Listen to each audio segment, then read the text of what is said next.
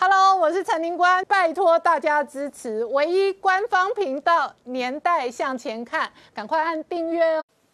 欢迎回到《年代向前看》的节目现场，大家好，我是林官，欢迎我们忠实观众跟粉丝帮我扫描 QR Code 订阅《年代向前看》YouTube 官方频道。我们看美国内部只剩下关键六十三天要选举，川普哦几乎是在跟中国竞选连任。那同一时间也因为这样的选战主轴跟议题哦，使得国际政治局势跟军经济乃至于军事的局势哦有了全面性的趋势的扭转。同一时间，AIT 在这个时间点公报了。当年的电报密件，同时指控北京扭曲事实，而美国对台的六项保证原则，当年到现在都没有改变。那中国的媒体反而追踪了美军现在有四大杀手基地，全面性的在太平洋围堵中国。然而就在这样的国际局势变化的同时呢，习近平最新呼吁的是中国内部要节水。上个月他要求大家要光盘要节食，那节食节水。水之后面对的是什么样的一个局势？这背后会有多大影响？我们待会儿好好聊聊。好，今天现场有请到六位特别来宾，第一个好朋友王浩大哥，大家好；再是透视中国研究员，同时是台大政治系荣誉教授明居正老师，大家好；再是台大医师李炳颖医师，大家好；再是国际法专家宋承恩，大家好；再是吴杰，大家好；再是财经专家王以龙，大家好。好，我刚刚讲哦。那中国内部的这一个相关的官媒直接追踪了美军现在在西太平洋至少布局了四大杀手基地，那影响的当然是西太平洋的军事风云。然后在美国内部最重要的核心议题的选战是中国议题，川普不是在跟拜登竞选，川普在跟中国竞选。好，明老师刚刚看到的是川普从头到尾都在跟中国竞选连任，可是同一时间呢 I T 哦也有新的政治动作，他解读了当年的这一个密件。那特别要说明的是，当初美国对台的六项保证，老师怎么看？对，那在回应这个问题前，我想先讲一件就是香港的问题哈。香港上礼拜大家晓得一辆那个快艇逃出来，上面带了十几个年轻人，最后被中国拦截回去。嗯。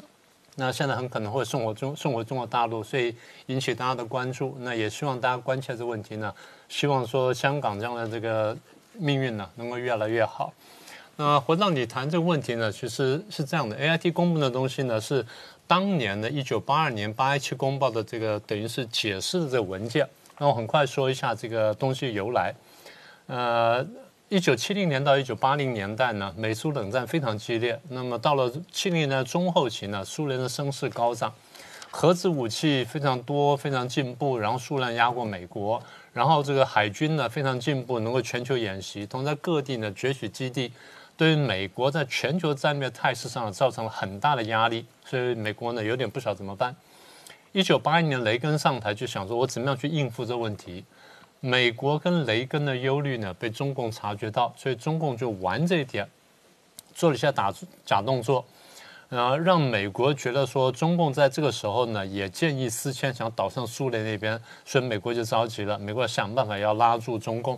拉住中共办法呢，就是说那这样子，当初我们建交的时候，一九七九年建交的时候，我们没有谈台湾军售问题，那你要不要谈的东西？所以中共提出来说，那这样子，你是不是停止对台湾军售？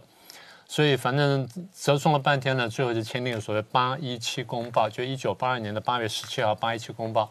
八一七公报的核心就是美国呢对于台湾的军售呢，在值跟量上都会有所限制，那以当时水平为准。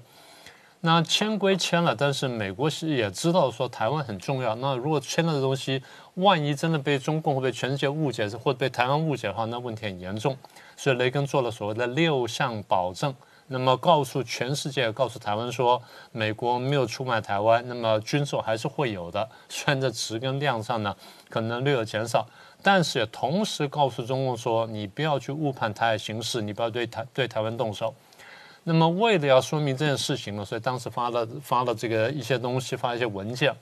那么现在 A I T 解密的呢，就相关的两个电报。那这个两个电报我等会儿再说，但现在重点呢，我们来谈谈这六项保证。就你这边讲的这个保证，第一个呢，就是对台湾的军售，就美国对台湾军售呢，美国方面没有设时间表啊，就什么时候停，什么时候不停，我们没有设时间表。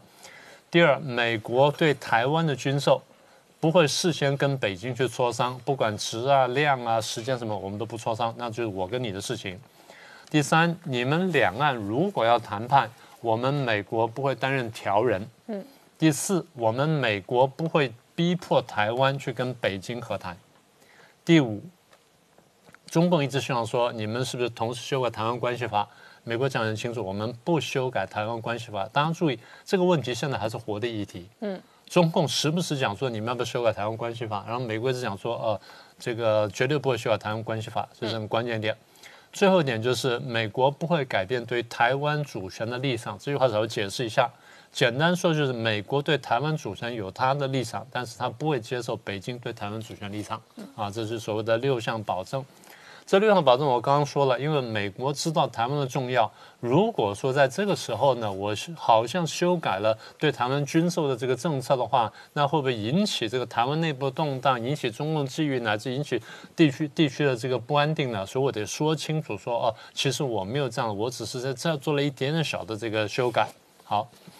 但这个小的修改还是有意义的。以我个人当时，我当时在美国正好是在念这个研究所。然后碰到一些这个相关的美国的教授，这些教授呢，帮美国政府的各个部门呢，在做一些什么咨询的工作。那我不小心呢就听到一些东西，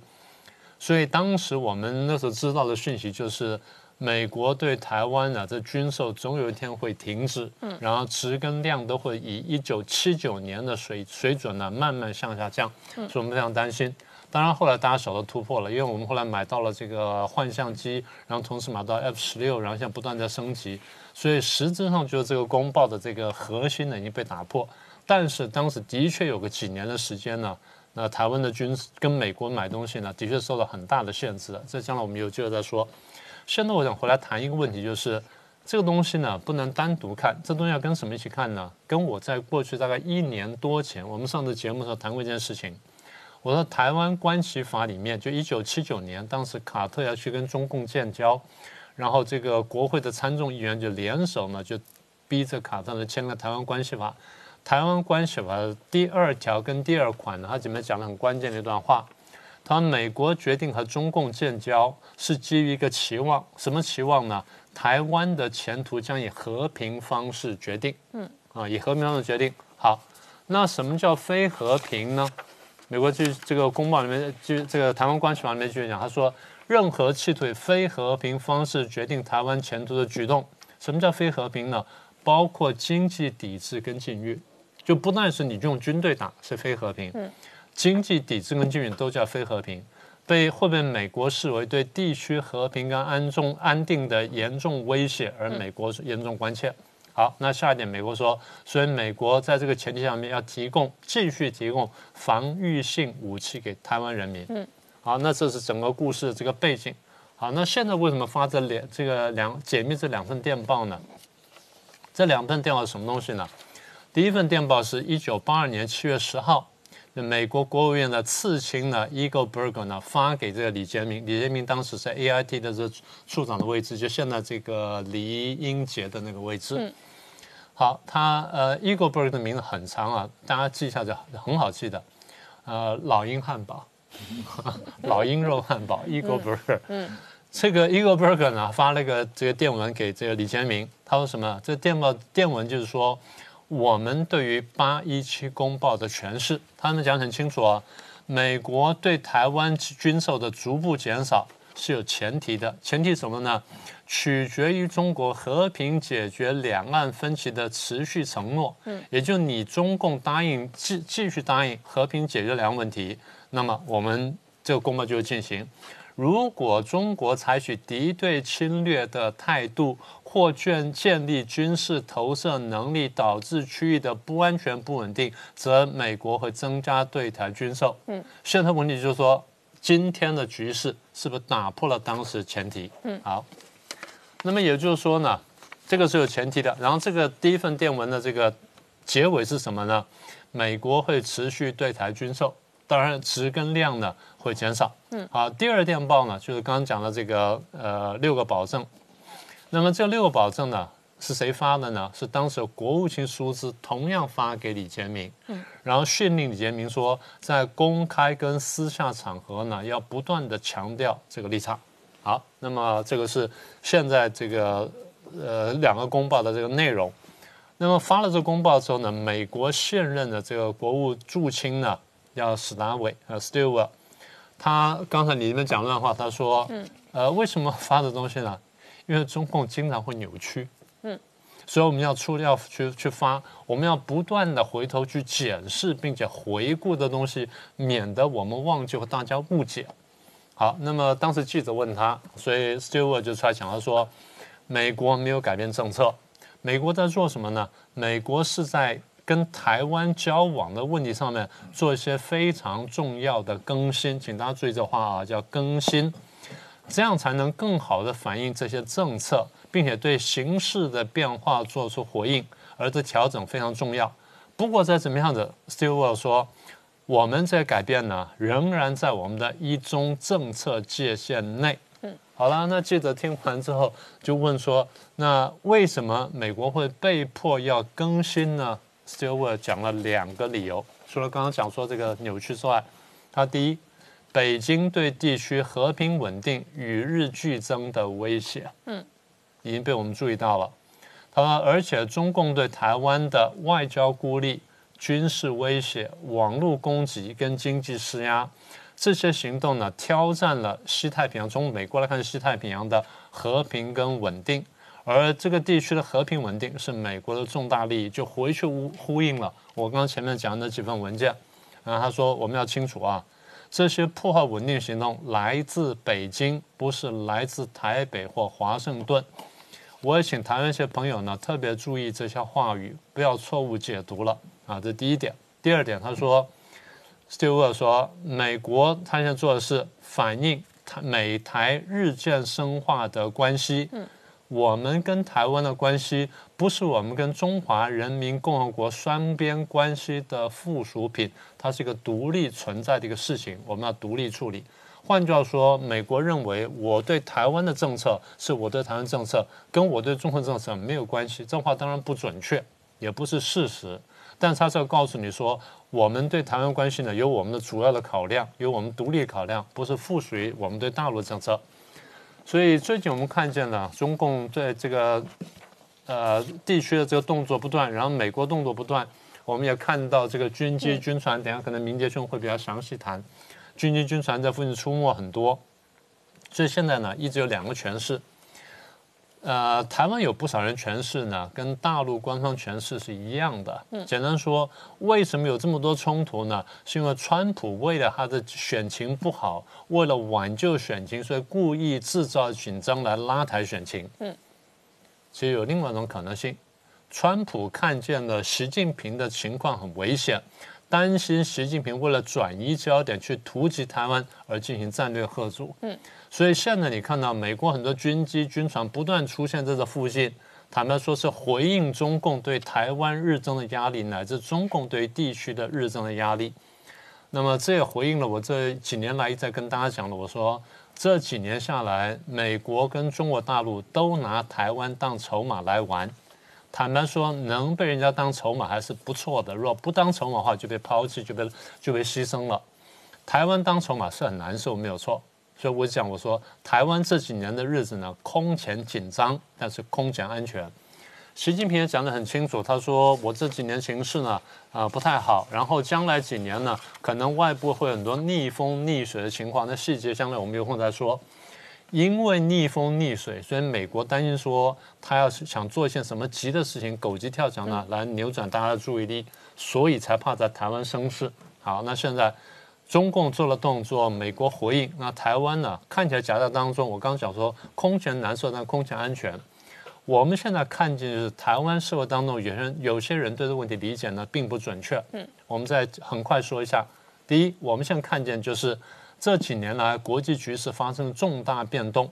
变动来自什么地方呢？美国看懂了中共阴谋，跟看懂了中共的威胁，所以美国修改对中共的政策。因为修改对中共政策，所以从表面上看起来的一团和气，变成了激烈的对抗。而美国这种政策改变要拉动全球局势的。换句话说，全球主要的国家只要有一点点关系的，都必须配合美国的政策，配合美中对抗形势呢，做出调整。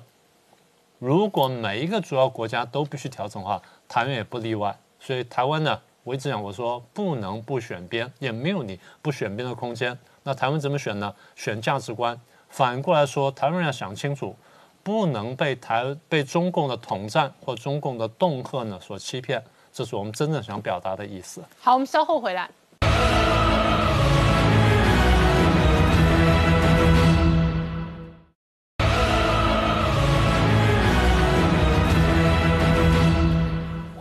年代向前看的节目现场，我们今天聊的是美国内部的总统大选，剩下最后关键六十三天，川普几乎是在跟中国竞选连任。他今天接受福斯的专访，那当然呢，这里头诉求的仍然是中间的选民跟共和党的基本盘。好，陈恩刚刚看到是这个川普接受福斯的专访，他讲到美国的动乱，那诉诸的当然是美国内部的中间选民的最后关键选票。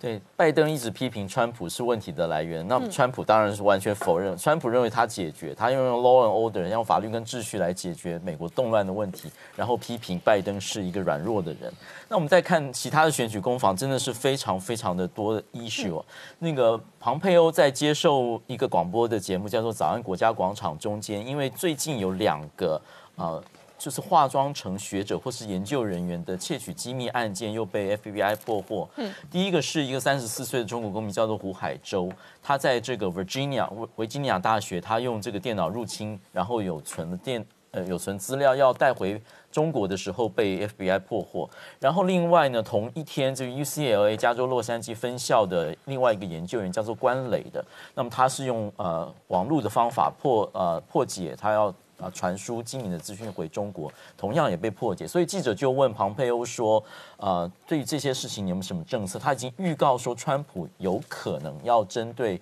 啊中国的学生以及研究员的进入美国，或是在美国研究机构做这样的事情。那么来做呃一些处理。那么过去的情形就是说，其实有党或是军人身份的，化妆成研究人员或是学生的身份，在美国的校园中间活动。那么庞佩欧预告说，川普政府会做另外一些处理。同样，我们看到说，另外一个就是澳洲的跟中国的关系紧张，因为呃有一位澳澳华裔的这个澳洲人，他是一位主播，他的名字叫陈磊。他是为了中国环球公司的一个主播，他在北京被逮捕。嗯，那么我们不清楚，但是我们在三月的时候看到另外一位澳洲的作家叫做杨恒军的，那么同样在中国被逮捕。那我们知道澳洲跟中国的关系很紧张，是因为澳洲提议要有国际来调查这个疫情。嗯，那王毅最近在欧洲说中国绝对没有隐匿疫情，所以呢，其实他也不反对由国际来调查。所以澳洲跟中国的关系哦。中国不应该用对加拿大的方法，比如说，因为华为的公主被压之后呢，中国就在加拿大在中国逮了两个加拿大人，他们现在对澳洲也是同样做出这样的处理。我们再特别看一下另外的呃情况，就是制裁的东西。嗯，第一个是南海的制裁，第二个是国防部的制裁。我们特分别都啊讲一下这个重重要性。啊，在八月二十六号的时候，美国的商务部的工业局。呃，针对二十四家中国的企业，啊，以他们帮助中国去占领南海、填岛、填岛啊、造造地，然后在上面进行军事化，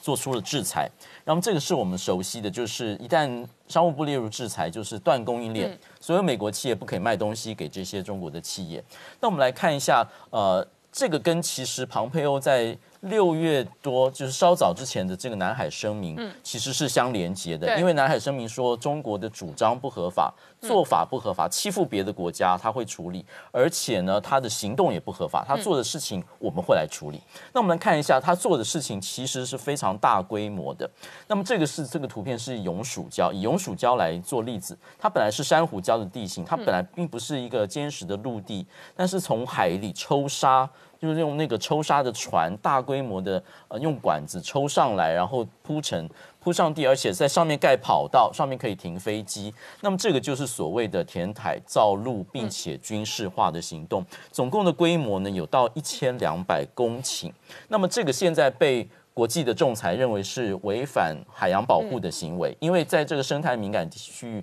你这样大规模的做，你绝对是违反环境保护的行为。那么国际没有办法制裁它，美国现在代行，就是说他认为是在南海从事恶意的行为。嗯好，我们来看一下被制裁是怎么样的企业呢？最核心的就是中交建，就是中国交通建设公司，比如说它有所谓疏浚公司底下很多子公司，包括航道公司。航道局等等，还有就是船舰研究所或是通讯数据企业，还有啊航海研究所等等。那么这些企业被制裁的核心是中交建。这个中交建其实它的活动不是只在南海，嗯，它还是一带一路核心的最大承包商。对，它在一带一路去包各国的企业，譬譬如说东南亚，在菲律宾它有一个一百亿的机场是它赢的，但是它同时呢被。世界银行说它是一个黑企业，因为它会销价竞争，会打乱市场秩序。所以在菲律宾发生这个事情，在马来西亚、在孟加拉、在斯里兰卡都说被发现他有行贿官员。嗯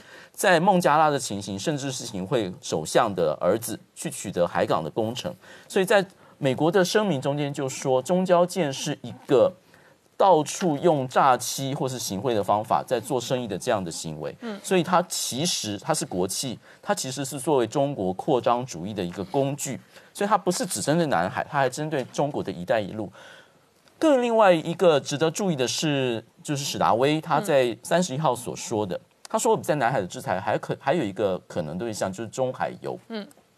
中海油也是一个国际的公司，这是中国要抢能源，它到处去探勘。然后呢，它在南海的恶行恶状，就是它会，比如说它惹到了印度跟这个挪威的公司，因为越南有委托这两家的这国际公司去做探油，但是中海油就就透过渔船把它的缆绳剪掉，然后自己拖一个九八一平台去越南的外海去去探油。那么中海油除了在南海这样子去霸凌别人以外，在美国也有很多的跟其他的州的探油的活动，或者在马来西亚有可能的开发。那么未来如果中海油变成制裁的对象，这些。通通都会被影响。我们最后看一下另外一类，就是国防部制裁。嗯，分别是在六月的时候说有二十家中国企业是非常广，包括航空公司、电信、中国移动，还有的华为跟海康威视。另外八月的时候加了十一家，就是以中交建为主。这个部分是我们必须要讲，是国防部的制裁呢，其实不立即变成财产制裁，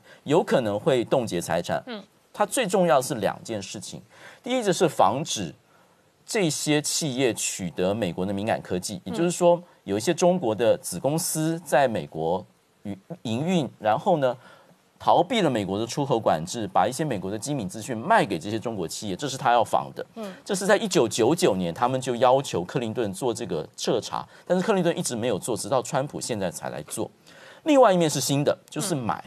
买的意思就是说呢。中美国有很多国防工业或是武器，而中国有一些做零组件或是做晶片 AI，嗯，这些呢有可能被植入木马，嗯，然后呢，所以你。你看到庞佩又在推干净网络，嗯，现在一个干净网络实体版就是这个国防部制裁，就它这些原组件如果是从中国来，它要经过彻查，对，因为它是哦，它要是干净的，否则的话未来不堪设想，所以他在中国防部制裁，先是去彻查这些有可能作为美国供应链有关，不管是买或是卖，然后做一个清单，未来要做一些进一步的处置，这是国防部的制裁。好，那王浩大哥，我们看到美国国防部跟国务院的制裁动作，从来没有因为选举而暂停或者暂缓过。可是同一时间，川普开始哦，一方面是诉诸回归基本盘，另外一方面他想要拉拢美国的一部分的中间选民。所以刚刚看到他接受福斯专访的时候，他提及暴动，而且他提及哦，民主党哦，拜登哦，他们要为这个美国内部的暴动哦这个负责。那他想要诉诸的是一个美国内部的中间选民哦。那对于这个内政乃至于稳定的这一个诉求，你怎么观察？对这个。最近，因为美国民主党和共和党刚结束了两党的全国代表大会啊，那在这个呃大会结束了以后，美国的呃各个媒体和国际媒体做了一些民调，嗯，那这个民调比较明显的反映了，就是川普跟拜登的民调的差距在缩小，嗯，那这个缩小里面一个最重要的原因是这个美国的。中间选民，特别是白人的呃选民。对于这个呃这一段时间，美国各地的所谓暴动、所谓黑命贵的运动、所谓的这个 Antifa 的这个运动啊，反感啊，这个很多城市，这些城市碰巧又都是民主党的市长和民主党的州长在管理的城市，发生的这种严重的社会治安问题。但是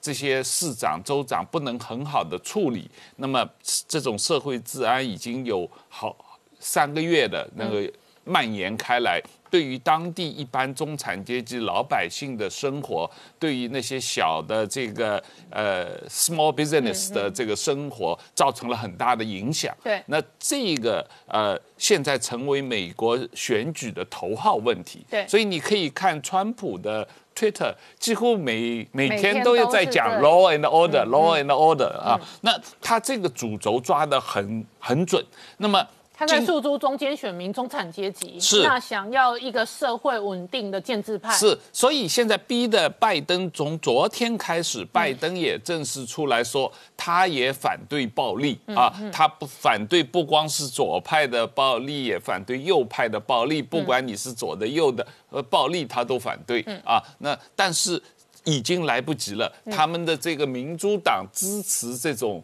暴动，支持这种啊。混乱的社会秩序的混乱的这种形象，已经在一般选民中形成了。这个是造成最近啊拜登失分、川普呃这个选举得分的啊这个民调得分的一个最主要的原因。好，我们稍后回来。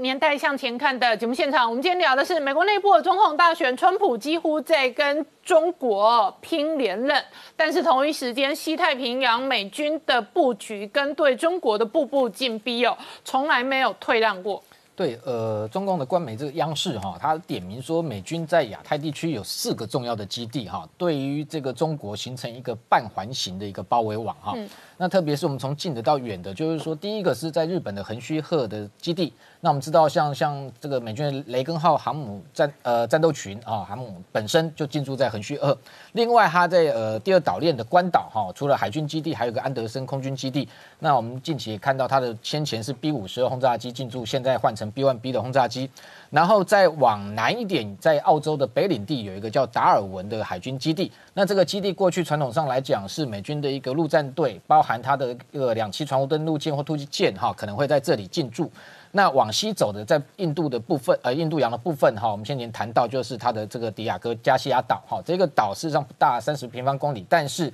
呃，上面我们近期看到它有三架 B two A 逆中的轰炸机，战略轰炸机也进驻到这里哈。那同时这个岛事实上。过去也曾经有美军的航母可以停靠过哈，那关岛更不要讲，关岛现在美军航母是经常到那里造访哈，那等于说这四个岛对于这一个中国形成一个包围网的一个态势哈，那从这些基地等于美国的海空军。啊，甚至陆战队随时可以出发哦，随时可以对中国进行所谓的军事打击哈，或者这个军事上的一个威慑的动作。不过，更呃，我认为这中间其实哈还有几个部分，如果美军在强化的话，这个这个所谓的半环环网哈才会更加的紧密。就第一个就是这菲律宾的苏比克湾，第二个越南的金南湾，第三个台湾的高雄港哈。如果这三个部分呃美军都能够有在这里有兵力的部署部署。那对这一个解放军来讲，特别是他的海军哦，形成被关在一个这个院子里头哈，连大门可能都走不远哈，所以这样的一个包围网对中国来讲，当然会被视为它一个严重的一个威胁哈，跟影响它这一个军事扩张的一个阻碍哈。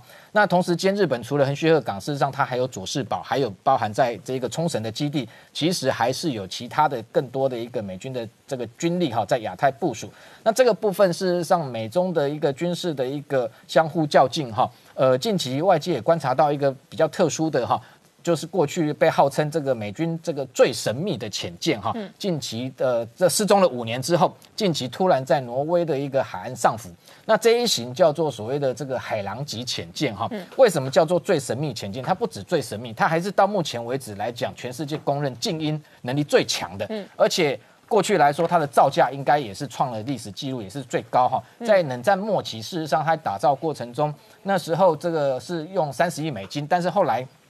这个经过通货膨胀换算，有人认为说现在其实已经高达一千七百亿台币哈。哦一艘潜舰哈，那一艘因为太贵。潜舰造价要一千七百亿 台币，这么贵哈，这个已经超过可能解放军他造航母的价格哈好。那这么贵的一个潜舰哦，事实上你看美国这么有钱，嗯但是它也烧不下去，所以本来要打造二十九九艘，后来减到十二艘，后来又缩到只剩三艘。所以它现在为什么这么神秘？因为很少能而且这够见到它。造完的维持费用应该也是哦，天价。更贵，它这个核反应炉这个换一次可能也是要百亿台币啊。那这个非常非常贵的一个潜舰哈，我刚刚谈到它的一个静音效果的能力最强，是现在全球公认哈，连俄罗斯都比不上哈。就是说这样的一个海狼级的潜舰，它基本上在水下的一个噪音的一个分贝数大概是九十五分贝。那你听九十五好像会觉得哎不会很很低啊，但是你要知道整个大海的噪音就已经有高达九十分贝。换句话说，扣掉大海的噪音，这一艘潜舰发出的可能噪音只有五分贝之多。好、那再往上推，这跳的就非常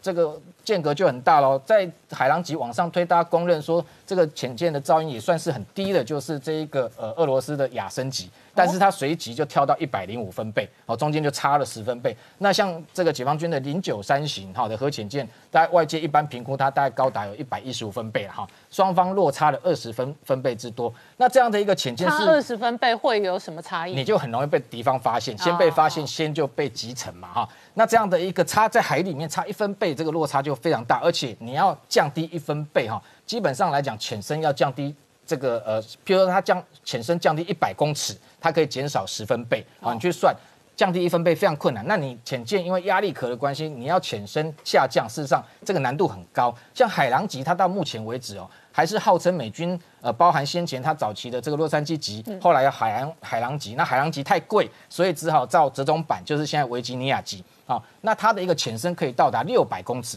潜深六百公尺还是目前各国潜舰的一个记录啊，哈，以这个解放军的号称它潜深够都在大概四百公尺。那如果是这个洛杉矶级潜舰的话，它大概有四百五十公尺。那新的维吉尼亚级它要升级版的才有到六百公尺。那你要这个降到六百公尺，你的噪音当然就会降低很多，而且你在那个深度基本上敌方就很不容易发现你。那它如何可以降低噪音？它有几个关键技术哈。第一个就是说，过去潜舰它都采用不管六叶或七叶的这个螺螺旋桨推进，那它是属于喷水推进，它应该是这一个国际上潜舰第一个用喷水推进的一个潜舰啊。虽然已经那么久以前打造，喷水推进之外，它外面哈非常特殊，它后头的一个推进系统外面又加了一个这个环罩，等于说把它的噪音这个等于说这个这个压在这一个环罩里头，不会让它噪音外泄。第二个就是说，它用的是 S 六 W 这种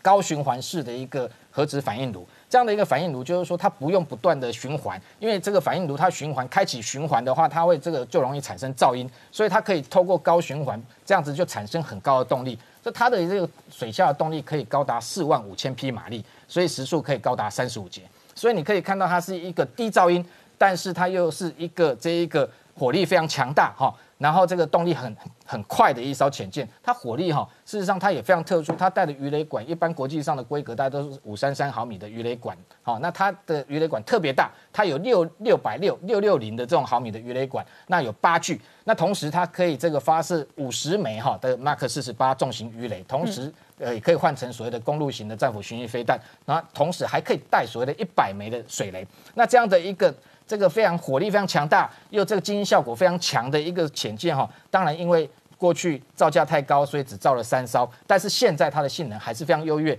基本上可能解放军都没有办法发现它的行踪。好，那当然因为后来本来要造维吉尼亚级，维吉尼亚级。也因为这个不断的性能提升，它也造价其实也提高到六百亿了。那当然，未来还有一个更破纪录，就是说要换成呃换装旧型二亥二级的核核子弹道呃这个飞弹的一个潜舰的这种所谓的哥伦比亚级，它未来一艘要高达一百亿台币，比这个还更贵。好，全部都是钱，要造十二艘。那整体上来讲，就是说中美的军事对峙来说，有非常多的项目，表面上看起来解放军好像有追上来，但是在很多关键高科技的技术，包含像发动机，包含像水下的静音系统，包含像这种核反应炉等等的一个高精密技术来说。国际公认，解放军对美军，呃，如果要相较的话，可能还是落后好几十年。好，我们稍后回来。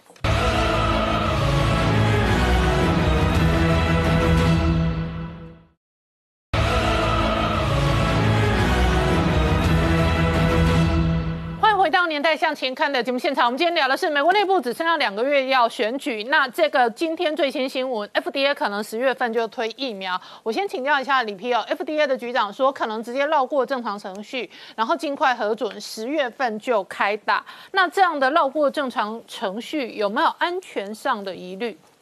我想这个疫苗的安全上的疑虑是比较小的啦，因为它毕竟。大家用的大部分是一种非活性疫苗，然后这个是很简单的抗原，虽然有的是用活的，但是它都是减毒的。那也在动物实验上面做过了。其实它最重要的问题，第三期临床试验要要考验的是它的有效性，嗯，它到底有没有效？那这个东西呢，有效性呢，真的真的，一般来讲就是要好几年的时间才能做出来了。那现在各个药厂就是三万人、六万人。这以前没有这么大的规模，为什么要那么多人？他就是说希望在很短的时间就看出它的疗效。那可是问题是，诶，可能会没有办法，诶，很短期之内完成第三期临床试验，那就是变成说，诶，全世界的经济都会被拖住哦。所以就像我讲的嘛，这个我们在发展这个疫苗。虽然着眼于它的有效性跟安全性，但是其实更重要的是它的速度。那全世界都在比拼速度，尤其川普要竞选，他真真的是急得如热锅上的蚂蚂蚁。那 FDA 局长会这样做的话，我想也是合理的。其实我最近在那个国内的疫苗会议上，我有我有建议我们的食药署，嗯，以国内的几家那个疫苗厂来讲。你做第一期、第二期临床试验都可以，因为它是规模是小的，你测的是它的抗体反应，还有初步观察安全性。可是你不可能去看它的保护效果，嗯，因为台湾根本没有病毒啊。你你说三万年、六万年跟其他国家合作，人家也跟我们根本没有那个成本嘛，所以我一我们一定要，呃，预先就是要准备好。这个第三期没有办法按照传统的方法去做，嗯，你能不能弄出一个规范，让那个我们的疫苗国产的疫苗达到这个一定的标准以后，就让它上市，哦，那这个速度是最重要。虽然你你会批评说这样子有效性没有被好好的评估，你的安全性，那个受验的受检验的那个人人体人人受测者数目不多，可是这是必须要那个忍耐的一个。那个绕过所谓的绕过正常程程序，承担一点风险的一个做法，尤其是你可以采采自愿的方式啊，比如比如说那个商务人士，他就可能他就愿意说，虽然你还不是完全第三级，但是你已经有紧急紧急授权类似这样的机制，以后你就可以用。所以，呃，很很很一个可以考虑的方法就是说，我们现在其实就是要去证明说它。这个疫苗是没有严重副作用啊！最重要，我们最担心的副作用其实是最近那个新闻媒体上有写的 ADE，就是说我们 ADE？ADE 就是说抗体依赖性的免疫增强作用。我刚以前讲过，就是说我们会对疫苗产生抗体，或者是对新冠病毒产生抗体。那一堆抗体中有一些是好的综合性抗体，可以杀病毒，可是有一些是品质不良。它会去吸附病毒，但是没有办法杀死它，反而是让病毒更容易进入细胞的。这个叫做增强性的没有效的抗体。那这个东西，我们的疫苗其实有加了一些免疫佐剂啊，或者是用各种方法去避免这种事情。那像我们国内的药厂，它做的动物实验的那个抗体数据啊，还有淋巴球的反应，我看起来是 OK 的。就是我对他来讲，并没有所谓 ADE 的顾虑。嗯，好，那已经有这种安全性的一个初步的资料以后。可能最后就是说，我们看这个第一期、第二期临床试验，你都会看到人体抗体产生的一个效果。如果人体抗体产生的这个高度呢，能够跟国外的那个上市的疫苗类似，或者是说它能够至少大于等于我们病那个自然感染的病人痊愈者的血清的话，或许我们就可以容就是绕过正常程序。赶快核准使用，这个是我们必须要考虑的。否则的话，我们的那个台湾的疫苗就是做到第二期就会死蛋在那边，会宕机。嗯，好，那这样的话就是我们就走不下去了。好，那我再请教你哦。我阅读到媒体报道一份，这一个中国的疫苗打下去有 ADE 的影响，然后甚至哦有这个疫苗厂哦这个推出，然后立刻下架，就是说它可能有不良反应。那这一种 ADE 的影响会搞到致命的风险吗？对，就是说在登革热疫苗就曾经发生这个嘛。它就是如果发生 ADE 的时候哈，就是有些抗体是那种。品质不良的抗体哈，它不能保护身体，反而是促进病毒感染的话，就有一些打过登革格德勒疫苗的一个小孩子，然后他得到登革热的时候，反而病情变重，啊，有小孩子死亡。哦，所以这个就变成说，现在我们那个现在上市的那一种登革热疫苗，就是只能够打在呃九岁以上，然后抗体是阳性的人才能打哈，它就变成有一个条件，因为有些在你那个完全没有抗体的人，好像比较容易产生 AD 的样子啊。对新冠病毒我们还不太了解，我们怀疑它有这种现象。那中国的疫苗我们就不了解它的详情，我看它的一开始的报告，我就没有看到说像我们的药厂，我们的疫苗厂都有证明说他们。它在动物实验没有那个很多品质不良的抗体，它都是综合性抗体。嗯，然后它的 T 细胞的反应都是 Th1，不是 Th2。Th1 是好的，Th2 是那个比较会压制我们免疫反应的啊，就是 Th1 比较强。所以我看我说我们台湾是 OK 的，那中国的它的数据不完全，我没有办法评论。但是你如果在一开始疫苗研发的时候，并没有注意到这种所谓免疫增强的效应的话，那。就会有问题的。你上市以后，说不定会像我们刚讲的登革的疫苗一样，你打了疫苗以后，反而有的人会重症死亡，那个就是是一个非常危险的事。而且那就会有很大的争议跟很大的风暴嘛。对，就会引起很大的风暴。那不过我们也要注意一件事情呢，就是新闻新闻媒体报道说有人打了疫苗死亡哈，这有的时候常常是一种时间的巧合啊。哦，那个是因为像我们二零零九年 H1N1 流流感疫苗打了，有很多人死亡了。后事后我们又对照分析，看起来这个跟疫苗都没有关系，因为这个死亡是那没有打疫苗也会死亡的，他可能有他的潜在疾病嘛。所以对，对于打疫苗死亡这件事呢，我是觉得说可能不一定是跟所谓的 ADE 啊这些安全性、安全上的顾虑是有关系的。那不过我们坚持的就是说，你这个 ADE 必须在人体试验。看到你的实实验数据能够排除这种免疫增强的不好反应的时候，才让它大量使用才是比较安全。好，我们稍后回来。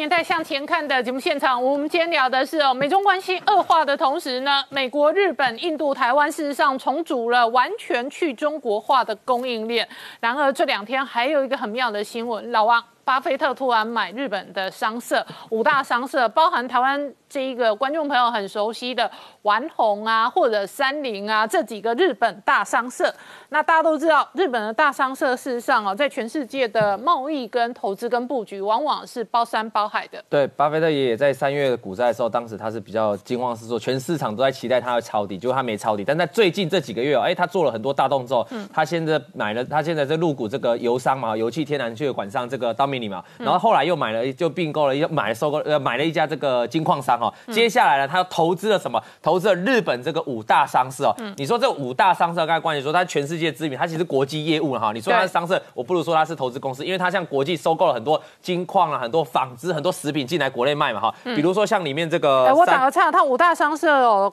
都各自买这个五趴以上的股权嘛，然后你看伊藤忠商社，然后丸红、三菱、三井，对，那另外还有这个住友，好，这个都是哦，刚刚老王讲到他们在全世界做很多金矿原物料的投资的，然后食品嘛，那像这个伊藤忠就做什么，在日本的 Seven Eleven 啊，那你像这个三井，三井商社的话，他在日本就大家去日本玩会有 Lawson，Lawson 就是他们家的，所以所以大家都说哦，所以这样这几个五大商社其实都是民生用品的哈，然后这些民生用品呢，什么食品也好，油气啊，或者是能源。也好，金属矿产其实都是周期性的商品。代表巴菲特现在做什么事？他也包括去买这个黄金的公司嘛，哈，这个金矿矿商的公司。所以告诉大家，其实巴菲特认为未来这个世界会一直通膨下去，因为美国一直在印钞票嘛，哈，所以他要买一些商品，包括这个民生消费，因为民生消费品包括这个油气，它也会跟着这个。如果是通膨是往上，这些当然会跟着涨。照理说，这民生用品会跟着涨价。所以巴菲特是选择这种防御性的商品啊。所以这个说明他未来对美国的预期的啊，对整个全球预期是通膨会持续上升的哈。所以是巴菲的入股这个日本，还有日还要提醒一件事情哦。我们知道今年的疫情爆发，对美国对这个欧洲很多公司来说，股利都是大减的哦。但我提醒大家一件事哦，日本哦，因为过去常年哦有天灾的损失，所以他们其实股利都发的很小心。反倒在今年哦，日本的企业发配的股利哦。比这个疫情前还高为什么？呃，因为他们原本就存粮了，日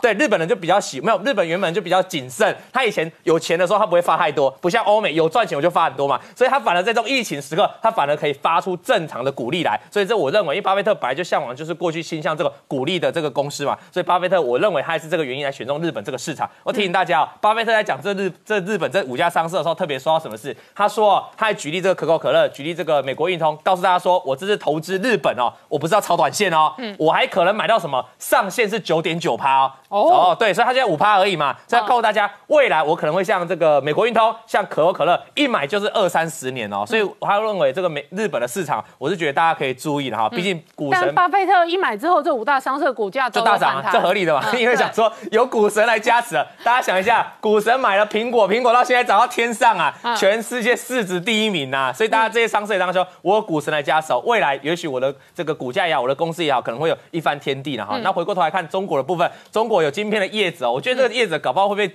会被处理啊，会被中国盯上。他居然说我们中国的晶片落后美国二十年呐、嗯他其实是要告诉大家说，万一美国真的要制裁我们晶片产业的话，我们将会严重重创，嗯而且重创不会只有华为，甚至其他的晶片供应链啊也会受到重创。所以他这个其实要呼吁这个中国政府要小心啊哈，嗯小心不要让美国来制裁我们。好，今天谢谢大家收看《年代向前看》，也提醒我们忠实观众跟粉丝朋友扫描 QR code 订阅《年代向前看》YouTube 官方频道。我们订阅突破七十三万人了。我们同时在 IG、脸书、推特、Telegram 上面都有官方的账号，而我们 YouTube 不定时也会推出网络独播的特别影片版本，跟周末的精华剪辑的片段。欢迎我们忠实观众跟粉丝朋友分享、订阅跟追踪。谢谢大家收看，谢谢。